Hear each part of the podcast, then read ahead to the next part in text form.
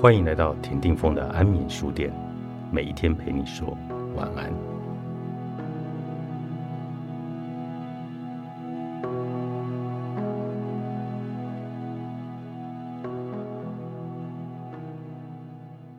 会有人问：遇见美好的事情，学会享受还可以，可是遇到困难的时候，真的是静待过去就能够做到这么不焦躁吗？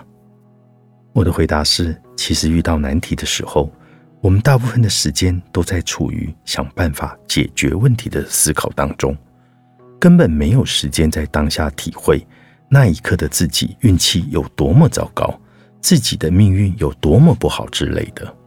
一切的一切都是在我们熬过去之后，回过头来看，才会放大那个时候的委屈与痛苦。这就是我为什么如今看到我的表妹们上学很辛苦。他们跟我倾诉各种人生的迷茫，以及请教难题的时候，我也会感慨他们不容易。可是细细的想来，我自己不也是这么过来的吗？我们大部分的人不也是这么走过来的吗？生活里的起起伏伏，每一个阶段都有不同的对应难题，这不就是人生的一种常态的所在吗？我今天看到一则贴文这么说的。我以为人到了人生的这个阶段，我会变成一个更加有安全感的人。我以为我只要遵守所有的规则，我就会快乐的长大成人，和自己所有的问题和解。我现在才意识到，没有人长大，每个人都只是变老而已。一开始看到这一段，我心里难免一阵的难过。人生的困惑对每个人而言都是逃不开的局。可是后来，我看到了底下其中一个留言，他说：“时间它只负责流动，不负责育你成长。”这一刻，我突然明白了，曾经我们以为长大就会好的，结果发现长大了就再也没有快乐了。这种失望的来源，并不在于外界，而是在于我们错失了拥有快乐的能力。就像小时候，我发誓。自己长大了要买很多的冰棒回来吃，我要买很多的芭比娃娃回来装扮我的房间，我要大吃一桶的炸鸡。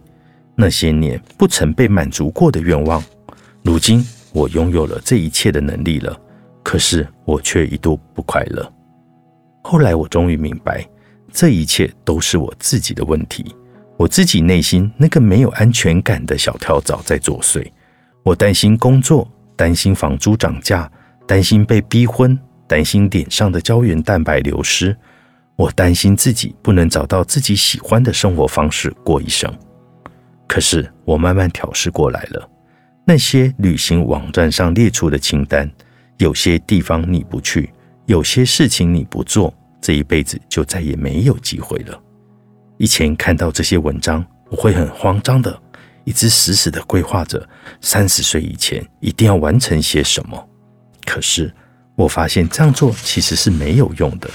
正确的对待方式是不要刻意去制定死板的人生规划，只要掌握好大概的方向就可以了。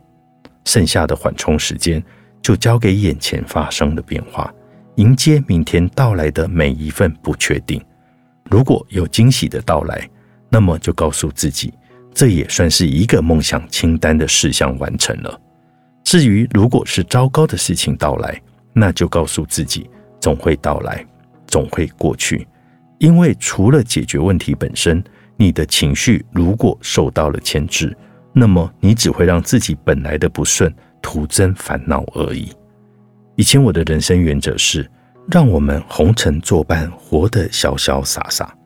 现在我的内心也依旧如此向往，只是多了一些具体的画面，比如在冬日里喝一杯温暖的热茶，也能让我倍感生活的热气腾腾。我对这世间一切的好吃、好玩以及美的风景都有所期待。我的灵魂在不确定的局面中也能够保持热情，这就是我想要的欲望，这就是我想说的每一个现在。都是最好的现在。你说的不应该是我用尽全力的想望。作者：达达令，时报出版。